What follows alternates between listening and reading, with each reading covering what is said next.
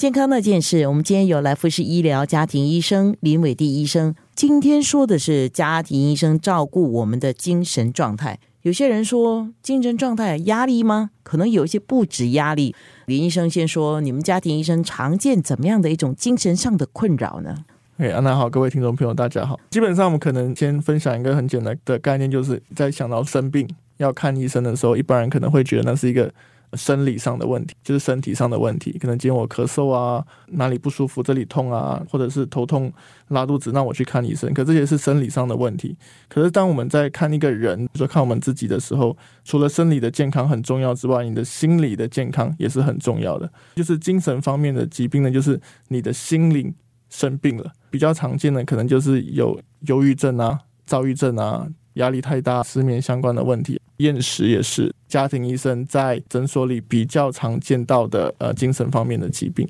作为一个家庭医生，因为你们是普通科嘛，那来的病人也说是各种各样都有，这样你们怎么去诊断这个病患他可能是有精神上的困扰呢？其实，在任何社会都是精神疾病非常常见，比一般人想象中的更常见。可能你每四到五个人里面。其中一位就会有精神方面的困扰，可在我们亚洲的社会，我们比较不惯于求救，我们会觉得跟别人，包括医生在内，说我们心情不好，说我们遇到一些精神方面的困难，呃，感到忧郁是一种示弱的表现，是一种自己没有把自己照顾好的表现。嗯，所以在亚洲社会，精神方面的疾病往往是诊断不够的，呃，往往也是被忽略的。那站在家庭医生的立场呢，就要。比较主动的去观察病人是不是有相方面的困扰，最常见的一个情况就是那个病人可能平常是工作很好，可他突然一直来跟你拿 MC。这其实非常非常常见，他可能一个月给你拿 MC 四五次，然后一直说他头痛，然后也没有什么太多不寻常的地方。